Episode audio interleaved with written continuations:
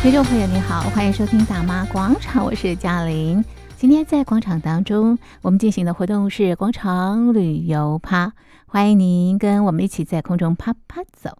好的，那么今天我们来到高雄，继续呃玩高雄啊。那么今天来到的是弥陀区，弥陀区呢是虱目鱼的故乡。那这边除了可以啊品尝虱目鱼之外呢，也开发了许多的新兴的旅游景点。好，比方说海岸光廊，好多的网美喜欢在这边拍照，特别是啊到了这个傍晚的时候，夕阳特别特别的美。好，我们要到这个海岸光廊走一走。另外呢，我们来到这个弥陀的鱼香咖啡，这是鱼三代他所经营的咖啡馆。那么好好的这个呃养殖业不做，为什么要开咖啡馆？它可有一番它的这个故事呢。那么今天来到鱼香咖啡呢，我们一边喝咖啡，一边啊这个体验啊这边啊养鱼的这个乐趣，同时也听听他的创业故事。好的，收音机旁的听众朋友，我们现在就一块走进高雄的弥陀区。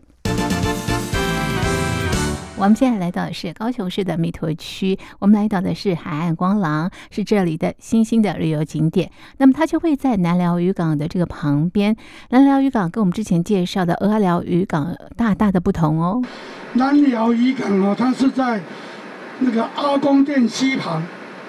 南寮一景啊，这可能您都不晓得，南寮一景啊，这地格寮啊。他们那边的话，就是他会赶一赶种猪到需要交配的那个人家那边，那得看底哥。鹅寮的不是他们寮那边，真的是为什么叫底格寮啊？就是以前的先民啊，有这个看底哥做做种猪的这种职业，这种职业，那慢慢慢慢发展啊。可是，一般的话，现在渔港里面这些。居民都都是老化了，老化了。待会你会看到南寮渔港那边的渔船，跟鹅寮渔港这边的渔船不一样。它那边的话，三板动力动力渔筏比较多，当然也有 CT 三的渔船，但那渔船比较少。我们鹅寮这边比较多。我们走访的海岸光廊就在南寮渔港的旁边，这里呢有一条滨海大道，一边呢是陆地，一边呢是大海。那么在陆地上呢是一个占地非常广的公园，我觉得非常适合亲子同游，因为它有儿童的休憩区，有这个荡秋千等等的啊。好，那么另外的这个大海啊，在海面上呢架起了一个 S 型的木栈道。那么这是水中廊道，很多人喜欢在这边拍照，而且它也是现在啊这个非常夯的拍照的打卡点，特别是在夕阳西下的时候，拍起照来特别特别的美。不同的季节、不同的时段，在这里拍照都有不同的氛围、不同的颜色，而且我觉得走在空中廊道，一边吹海风。一边听海浪声，真的非常非常的舒服。走到另外一头的时候呢，也有这个三 D 彩绘。好，整个的海岸光廊在它的堤防有各式各样的彩绘，朋友们你都可以拍照。那么另外呢，在这里啊。岸边呢也有这个沙滩，所以呢亲子啊可以在这边抓小鱼、小蟹、玩水、踩沙都是可以的啊。好，那么玩水啊，这个踩了沙滩之后呢，那么梳洗也不成问题。这边呢有这个厕所，也有淋浴间，同时有这个洗脚的地方，相当相当的方便。好的，海岸光廊我觉得是一个非常适合散心，而且啊慢慢游玩的一个这个旅游的景点。大朋友、小朋友都非常非常的适合。接下来，我们要沿着堤防的步道，我们要走到鱼香咖啡。前面有什么离岸堤，然后开始开始慢慢沙滩有囤积起来。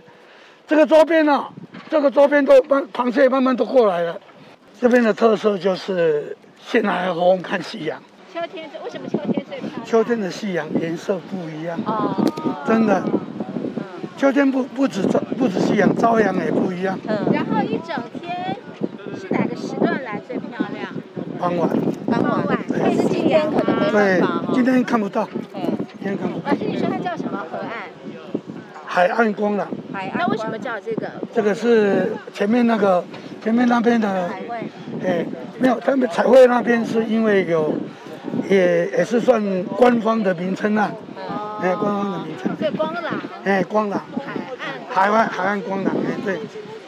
这边是属于河川局管，河川局消波块，它为了让你们可以坐在那上面比较方便，哦，安全啊，哦，啊，可以看夕阳，嗯，要不然你看那另外那一种消波块，对，就尖尖的，对对对，这边的话面积比较大，比较稳，但是消波块哈变成以前我们小时候的记忆都没有了，对，什么什么什么记忆，以前的林头林头树，嗯。嗯，林林头树这这边都变没有了，因为林头树它的。它的种子是靠水漂，水漂浮。啊，这边海边都有。对啊，现在它阻截了以后，它没办法上来，然后就在海里面腐烂掉。啊，这一区的产业，这一区的产业一般一般的话都是都是捕鱼的比较多啦。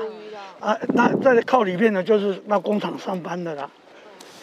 啊，现在南寮里哈，以前是鼻头区最大的里，啊，现在外外。外流的人口太多了，师傅鱼要在前面那边，一平那边还做大文，大文就是大大约大约有四百多公顷。现在现在大塭不止四目鱼而已哦，它养虾、养养鳗鱼、养石斑鱼，都都都都有养。那现在虱目鱼哈，它的鱼温是变清苦的，以前都清苦的，就是就是。冬天之前，他就要把把鱼全部抓起来。嗯。啊，现在就是要过可以过冬。对。过冬的话，鱼鱼的价格就比较好。嗯。那鱼香咖啡的这位这位张老板哦，他是个年轻人。当他弄一个货柜，在做卖咖啡，用煮东西给给客人吃的时候，有时候我去的时候，他讲说，我阿公，啊，你要做这种安尼，他们。会会不会很吃力啊？他讲说万事起头难。他慢慢，我看他这两三年来，从鱼塭的经营，还有他鱼香咖啡的的这个他的运作哈，真的有一步一步按照他的计划在做。这个年轻人硕士毕业，他回来跟我讲说，等他的鱼香咖啡做起来的，南雅这边的年轻人可以回乡。有工作，然后他不配合平科大哦，平科大那个相关科系的大学生来实习，来他的鱼塭这边实习，帮忙养虾养鱼，然后再有小朋友来，也可以做做一些导览工作，是是一个非常有有抱负的青年啊。那他们这边的特鱼香咖啡的特色就是看夕阳，但是现在城市光廊那边那个。也有看夕阳，变成我要跟各位报告的就是南寮的鱼南寮渔港的夕阳，跟西子湾的夕阳是同一系列的，很漂亮啊，很漂亮。所以说那个区域会啊，在那个沙滩上又重新放下一些消波块，可以坐在那边赏夕阳的消波块，让你们在傍晚的时候可以坐在那边看夕阳。吹吹海风，听浪声，真的有时候现在我我在观察那边的沙滩慢慢多起来，螃蟹也多了，螃蟹也多了，让我想起我们小时候那个沙滩多多广多大，可以在那边追逐那那那些螃蟹，可以拿个拿一个木头弄弄尖，插个插个死鱼。在海滩上抓胜利黎明蟹，那就是我们小时候的小的记忆。那加尔山的沙滩，那个胶眼沙蟹、中华沙蟹、横掌沙蟹都回来了。那个小朋友在那边追逐沙蟹更好玩啊，更好玩。我希望有有一有这么一天，你们再过来，然后我带你们去挖螃蟹，那真的很很好玩。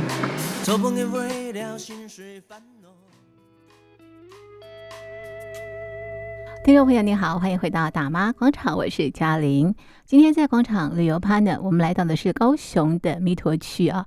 那刚刚介绍了海岸光廊这个旅游景点，非常的漂亮。接下来呢，我们沿着堤岸步道往下走呢，来到鱼香咖啡。那这个呃，老板呢是余三代啊。他说，在这个地方经营啊，这个咖啡馆啊，其实很多人是不看好。不过这几年啊，慢慢有了这个起色啊。那么他说呢，如果要找这个地方，最好用这个 Google 啊。那么查询啊，鱼香咖啡，鱼呢是剩余的鱼，香呢是呃香气的香，鱼香咖啡。那么我们来到这个地方呢，首先呢，先来喂鱼。这个喂鱼跟你一般喂鱼的方式是不太一样，非常非常的大气，用勺子。这个地方哦，有养很多种的鱼虾，有虱目鱼、鲈鱼，然后石斑、乌鱼，乌鱼也是其中一种，它只是数量很少。然后还有黄金鲳、黄鳍鯛、草虾、白虾，总共有这些物种。但是它哦，没有全部都每一池都这么多种哦。等一下你们喂鱼那那一口池哦，只有两种鱼。为什么？那两种鱼哦，因为数量很多，所以呢，虾子下去它会被吃掉。你们在吃 buffet 也的时候也知道嘛，那个甲甲吃甲壳类可能不用吃太多就可以回本。啊，鱼也知道，所以呢，虾子只要下去，它会把虾子吃掉。所以等一下大家体验的那一口池哦，里面大部分都是鱼。那我们这边哦有十桶的鱼饲料，那等一下不是用手撒，我们里面有勺子。我们真的每个人手上就拿着一桶的鱼饲料，然后呢跟着老板张博仁走到鱼池，我们要开始喂鱼了。放大家出来这个地方体验体验喂鱼，撒在脚前面，鱼会往前靠，对，鱼会往前靠哦。然后这里面的鱼呢有黄金鲳、丝目鱼、鲈鱼。然后这些鱼吼的吃吃饲料的习惯不一样，那你们看哦，如果你们撒越远，鱼群就移出去，然后再移回来。然后撒近的话呢，鱼群就会靠近你的脚边，你就可以看得到鱼的形状。那目前主要在吃的鱼类吼，就是我们说的鲈鱼。然后你们等一下注意观察，有一种鱼吼，头抬起来之后就一直在那边游，黑的叫做黄金鲳，安贡的昂沙，嘿。大家有没有觉得回到了小时候喂鱼的感觉？所以我们说渔民其实，如果是只要喂鱼吼，是很幸福的事。但是呢，每一次只要想到卖鱼吼，就是件很辛苦的事。目前我们投饲料是鱼吃的，虾子不会吃。虾子吼，虾子要要吃沉下去的饲料，对。然后鱼吼，它是吃浮起来饲料。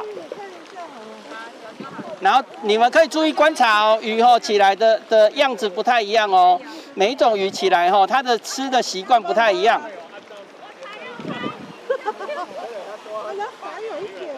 啊，注意观察哦，里面有那种头圆圆的、胖胖的鱼，那叫黄金鲳，然后有那种游速很快，然后起来马上下去的。那是虱目鱼，然后还有那种很凶猛，会吃饲料的时候啵啵啵啵啵，那个是鲈鱼，它是连饲料连空气一起拉下水。鲈鱼的习性就是水面只要有动静，它就上来，它就上来吃。那虱目鱼的话呢，它是上观察上面有东西落下去，然后它慢慢的游过来。啊，黄金鲳因为贪吃，所以头会一直在上面哦。那我们现在哦，大家的左手边就是我的右手边这一口池是。渔民真正在养虾的地方，那这一口池哦，目前的深度平均是两米半，两米半啊。因为真正的渔民在养虾不会用很浅的池子，原因是因为水体大，我们能养的量才会多。那我们如果喂完鱼的啊，等一下可以往前走，我们要体验拉虾网，拉起来看有没有？没有，完全没有。对对对对，这这个没有。那看起来都溜走了。在这个池子，如果拉起来的的虾子哦够多的话，它其实体型应该都算大的。因为我这口池的虾子里面，它有分白虾跟草虾两种。那这个这一口池哦，因为它有鱼跟虾混在一起，所以呢，鱼也会来吃饲料，虾子也会来吃饲料啊。所以虾子要进网，其实要等鱼把饲料吃完，或者鱼吃饱了，它才。它才不会去去惊扰它。太可惜了，这次没有抓到虾。不过呢，也体验到怎么抓虾。总的来讲呢，我觉得在鱼香咖啡喂鱼真的是很过瘾的一件事情。好的，接下来呢，我们来听听啊，鱼三代，也就是鱼香咖啡的老板张博仁他的创业故事。鱼香咖啡哦，今天你们来到的这一馆叫做鱼香一馆。那一馆当初是一百零七年成立，那成立的。初期哦，就是你们现在看到的是很多货柜组在一起。那当初一开始的时候，其实只有白色的跟红色的，还有那一间乳白色的三间货柜组成。啊，原因哦，就是因为那个当初不知道自己做不做得起来，所以呢，就用货柜一间一间慢慢做。阿伯伯谢仪就让我做起来。那在今年哦，我们鱼香咖啡要开到第三间。那这一间咖啡馆鱼香一馆哦，它是比较是海景咖啡馆，所以呢，它在平常的时候，它的氛围是很悠闲、很舒服的。平常没有做食鱼教育的时候，就一到五我们不会有常态性的食鱼教育。一到五你们看到我们在喂鱼，但是我们不会教你怎么喂鱼，除非有活动。那六日的时候，只要有游客来的时候，只要有小朋友来，我们可能就会发像刚刚这样一桶一桶的饲料。所以呢，我们鱼香咖啡自从开始做食鱼教育之后，其实有很多的小朋友都会在假日的时候想要来喂鱼。然后呢，我们鱼香咖啡呢，刚刚你们体验的池子里面哈，其实有很多种鱼种啊。但是其实我们的里面的鱼哈，它吃饭的习性都不太一样，甲分的习惯不太像。像刚刚如果你们在喂有一种鱼，它是起来，你们会听到啵啵啵啵啵啵啵啵啵，那一种鱼就是我们说的鲈鱼、鲈鱼。虱目鱼的尾巴是叉开的，鲈鱼的尾巴是一整片的。那这两尾鱼哈。它的尾巴叉开跟一整片哦，差别在哪里？一整片的鱼吼，它的尾巴通常是软的，啊，这种一样哦，通常游钓它慢，游的比较慢，啊，它的尾巴通常是软的。那像虱目鱼哦，它尾巴通常都是叉开的鱼的尾巴通常是硬的，啊，它的游速通常比较快，所以像虱目鱼、黄金鲳，它游速快的鱼，啊，这种鱼吃吃饲料的习惯吼，它就跟这一只鱼完全不一样。这一只鱼虽然我们说它游得慢，但是它很沙，就是它从底下看到上面有食物的时候，它起来的速度大概是平常的可能三到四倍的速度，这样上来然后下去啊，三到四倍，如果有在跑步的人都知道，三到四倍的速度，它是不是就要耗花三到四倍的氧气？所以呢，这只鱼如果三到四倍氧气上来，如果它有生病的时候，就是上来下去，然后就嗝屁了。所以呢。这一只鱼在养殖的过程中，我们完全无用药状况底下哦，它的密度就不能高。它不能高的状况底下，其实它就比较不容易生病。啊我们在大自然界里面哦，它是我们说的一物克一物，然后整个大自然它是一个食物链，就是每一种鱼虾都有自己的克星，然后呢，它也有它喜欢吃的食物。那就像我们的虱目鱼哦，它是属于杂食性，对，上面有龙甲。但是呢，它以植物性的蛋白为主，所以虱目鱼的饲料哦，除非逼不得已，逼不得已哦，它就跟着鲈鱼吃它比较多生物，我们说动物性蛋白饲料，就刚刚你们那一桶饲料，不知道有没有闻到，它的鱼的腥味比较重，它鱼粉比较多。但是虱目鱼这只鱼哦，它吃的饲料是我们说的植物性蛋白高的饲料为主，啊，鲈鱼这一只呢，要动物性蛋白高。然后呢，为什么它会吃？因为它肚子很饿。你们有听过饥不择食？对，把豆腰的时上面会弄来吞了去。然后，其实我们看到的生态链里面，为什么会有各式各样鱼混在一起？理论上，正常人哦，正常的渔民不会把这一只鱼或这一只石斑跟虾子混在一起。它为什么会混？其实这两种鱼哦，都懒懒的，尤其是石斑。九斑哦，只要吃饱了，它就蹲下来。所以你们看到永安的渔民哦，其实永安的渔民很轻松，因为他养完一天，只要把它喂饱了，三天后的事，三天后他才需要再进食，三到五天。夏天是三天，冬天是五天。为什么？冬天不是它冬眠，而是下去之后也整个身身体代谢的速度变慢，因为水温下降。所以呢，喂完之后我刚好它都有康亏。啊，阮是逐工爱吃，像这一尾鱼，就是我们说的黄金鯧、虱目鱼、鲈鱼，这个每天都要喂。为什么？天生好动，啊，只要好动就怎样消耗能量，啊，消耗能量不降，都会死，所以他们就要吃。啊，因为吃的状况底下哦，我们的水就会很肥沃。为什么我们敢把这两种鱼混在我们说的有鱼有虾的池子里面，而且体型没有比它大？原因就是这两种鱼哦，通常只要吃饱了，它就乖乖的蹲在底下不动，然后它不会主动去攻击哦他已经吃饱了，他就不会主动攻击别人。但是他没吃饱的时候，他就什么东西只要他觉得吞得下去，他就会攻击。那攻击的状况底下哦，然后台语说 “Q 能啊假对不？就是要打架也要找一个最瘦弱的来打，不是找一个练过健身的快怕没呀，一种一怕。他他也没那么笨，他会找什么？找那种今天游过去又走过去特别慢的那一只，就是我可能出来用散步的速度就可以吃得到的鱼或虾。啊，这种鱼或虾，正常的鱼或虾，如果身体健康的状况底下，它的游速是正常的。所以呢，这两只比较慢的鱼，基本上追不到健康的鱼虾。那它追什么？为了填饱肚子，它只好去追生病的鱼跟虾。它只要生病的鱼跟虾被它追了，然后吃到吃掉，疾病就不会被扩散。所以呢，我们用生态链在养鱼的原因，就是我们可以因为这样而完完全全避免掉用药这件事情。啊，而且呢，我们只要抓一次鱼，就会有抓到一二三四五六七八九九种东西。那九种东西，就我们的。商业模式里面，就一次工可以产生九样的商品。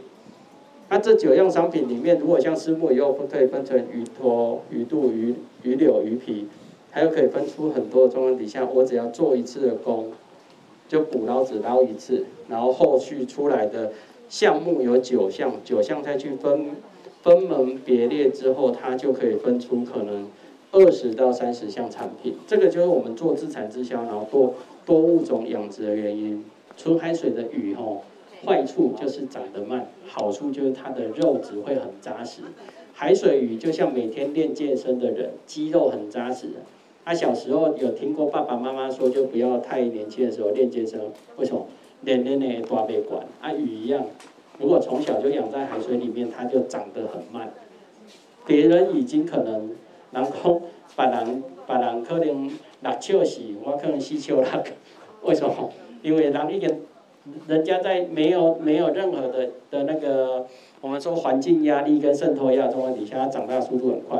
啊，但是它每天都要抵抗海水渗透压，所以它成长速度会慢。但是成长速度慢的状况底下怎样？它的肌肉就是很扎实，而且它的鱼鱼肉的甜度会很高。啊，虾子也是一样哦。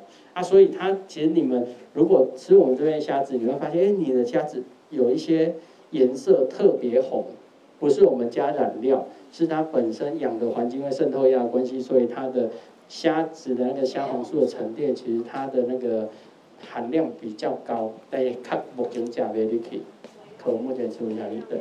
我们这边咖啡馆哦，很特别，就是我出我出场地，然后出钱，然后出劳力，但是呢。咖啡馆的餐点的想法会是年轻人他们发挥自由发挥，今天他们想要做什么，我们会鼓励他们去试试看。甚至如果是他们自己做的蛋糕、饼干或是其他的糕点自自己手做的，我们这边的收入就比如他那块蛋糕卖八十块，那八十块我们分毫不取，会全部给那个年轻人。那其实我们一直在做这件事情的原因，就是我们希望年轻人带年轻人。的状况底下，他们不会觉得这间咖啡馆是我的而已，他们会在这个产业工作，会觉得这间咖啡馆是大家的。所以其实我们这间咖啡馆很特别，就是我们的伙伴基本上就是很特别，就是如果是姐姐先进来，就会把弟弟妹妹都拉进来；如果是是那个弟弟先进来，就会介绍姐姐或介绍介绍周遭邻居一起进来。所以我们这个地方哦，和伙伴去看看呢，大家都有关系。他也因为这样，所以在配合活动的时候很好带，非常好带。就是会有一个带头的说啊，那个谁谁谁要做什么，他们就会呼朋引伴。这些呼朋引伴其实都断底下来，可能隔壁的邻居，或是三伯的小孩，或是谁的小孩，或是自己的弟弟妹妹。所以我们这个这个咖啡馆很特别。想起那天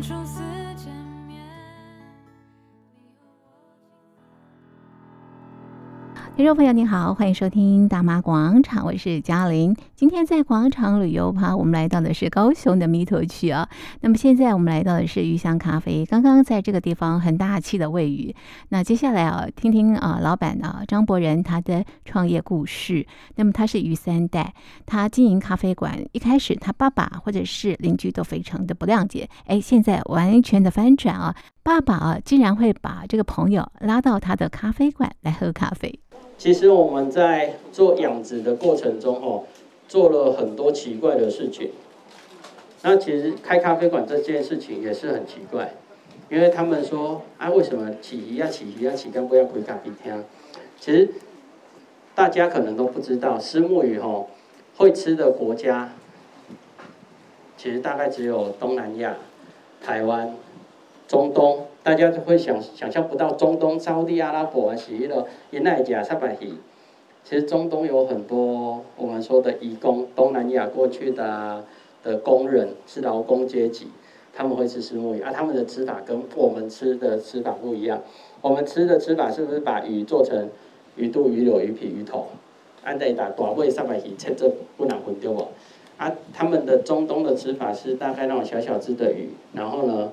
整只下去炸，炸完酥酥脆脆的，整只连骨头一起剥了皮。所以呢，在那个地方也有人吃石墨鱼，但是它都不是所谓的我们说的高阶市场消费的鱼类。啊，因为这个状况底下，我们觉得哎，那不行，因为我我们是养虱目鱼起家，就从阿公那一代养到现在，所以呢，这只鱼不能在我手上给不见，所以呢，才会有你们今天吃到的石墨鱼沙拉酱。还是木鱼沙拉酱哦，也很特别。目前全台湾哦，你们应该可以去找找看，整个台湾应该找不到第二家。原因就是，其实第一个沙拉酱本身的保存期限就短，第二个加了鱼肉之后，它的保存期限会再说更短。而我们的虱目鱼沙拉酱是真的把虱目鱼的肉给融进去。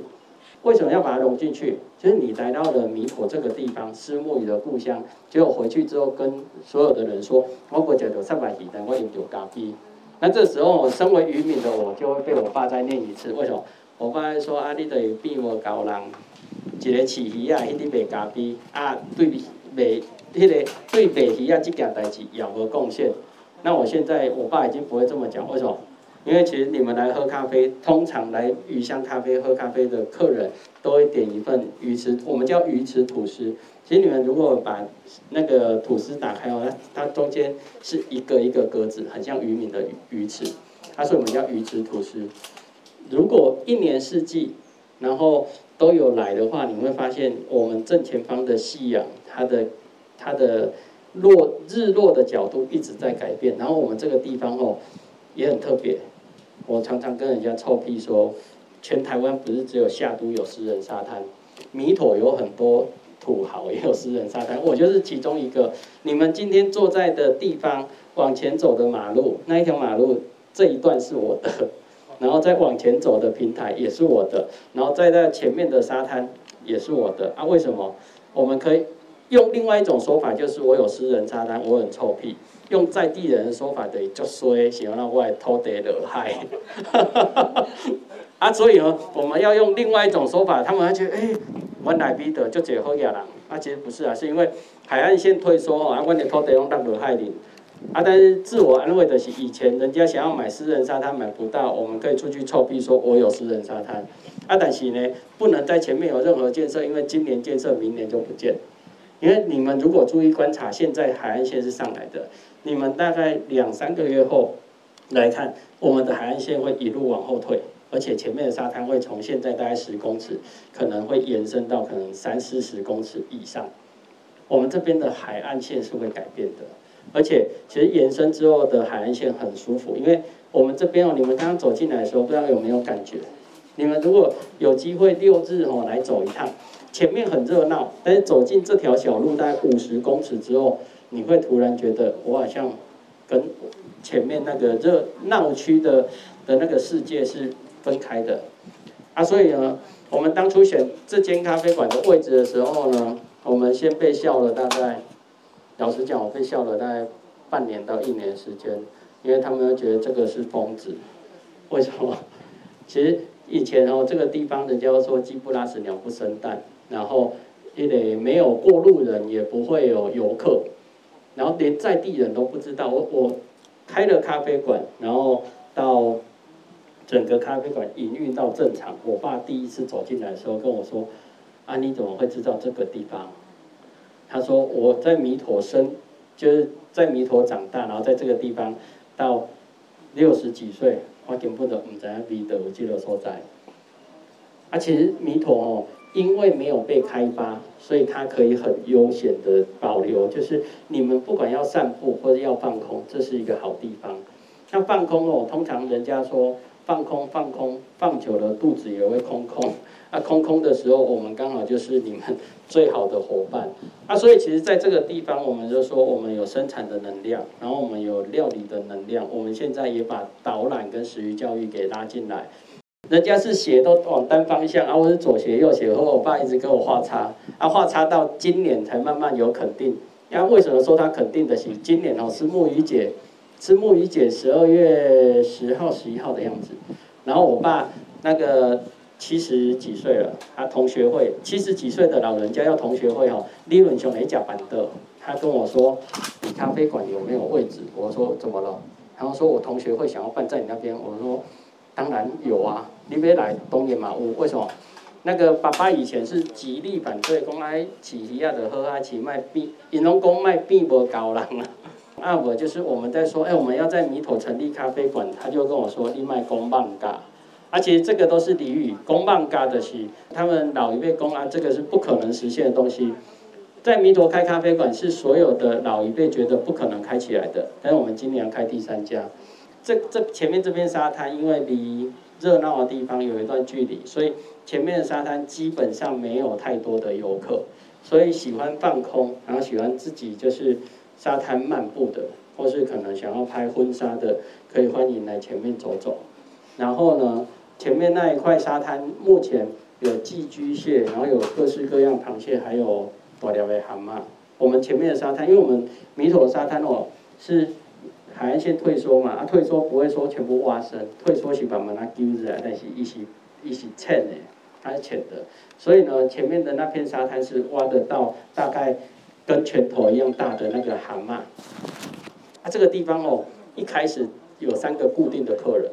这三个固定的客人哦，就是我后面有两个渔民，我们这一条路后面只有两个渔民，然后接下来就海巡署，海巡署的那个要巡，因为正前方这边哦，以前因为弥陀很偏僻，尤其是这个地方，我们这个地方的人就后边叫沙地窟，啊，大家听到刷地窟就会知道，哎，那个应该不是太好，以前那个地方是走私的地方，走私跟偷渡。啊，后来海巡常来巡之后就没有了，少了。然后呢，我们初期开咖啡馆就的时候，三个客人大概就是渔民，然后海巡跟警察。那，我们一路吼慢慢慢慢做到现在这个样子。那，我当初会在这个地方成立咖啡馆，也是因缘巧合。因为老实讲，我是鱼三代，就是养鱼养到我这一代第三代。然后我从台北回乡之后呢。老实讲，没有那么习惯，还没有那么习惯。大家如果住都会区，就知道我们年轻人到晚上就有百货公司啊。像我以前练健身，我就会健身房啊。啊，正卡所在那我健身，我爸爸会说你头开始有讲对，还是你是你的体力伤济啊？体力伤济等于给魔鬼抓掉。啊，所以呢，那时候就没有健身，没有没有其他的什么什么百货公司，什么都没有。所以呢，那段时间只有鱼。早上起床是鱼，到下晚上睡觉也是鱼，什么都没有。那后来就是养了一段时间，觉得我需要放空。那虽然是海边的孩子，还是喜欢看海，所以呢，我就找了一个没有人的地方看海。啊，找找找找找，找到后来就发现了这个地方。啊，看完之后我就觉得这个地方真的很漂亮哎，但真的没有 feel 哎，为什么？看海拿着星巴克的咖啡有 feel，稍微有 feel。拿着 seven 的咖啡没 feel，而且没有，就就就完全没有那个那个那个浪漫的 feel。那如果有一间咖啡馆就会很有 feel，然后我就觉得嗯，那这样我或许要该来这边开一间咖啡馆。这一间咖啡馆的任务是把咖啡跟在地跟产业连接在一起。那我们这个地方哦，就是如果大家仔细的观察，我们这个地方的树上有非常非常多的鸟巢，只是现在有没有鸟蛋，有没有雏鸟不知道。啊啊，就不要去惊扰它，因为就基本上每棵树上都有鸟巢，每棵树上。然后呢，我们这个环境里面呢，就是一年四季它会有不同的景色。啊，这些树呢，就跟着这一块土地一起长大，因为一开始大家都只有膝盖高，啊，现在都已经可以遮荫了。鱼香咖啡可以喝咖啡，可以啊喂鱼，同时呢，如果说要在这边开会呢，也是可以的。这里有一个这个会议室，我觉得非常非常的舒服啊。那另外呢，它有这个厨房，还有一个贩卖鱼货的地方。那么来这里啊，怎么玩呢？张博仁他是这么说的。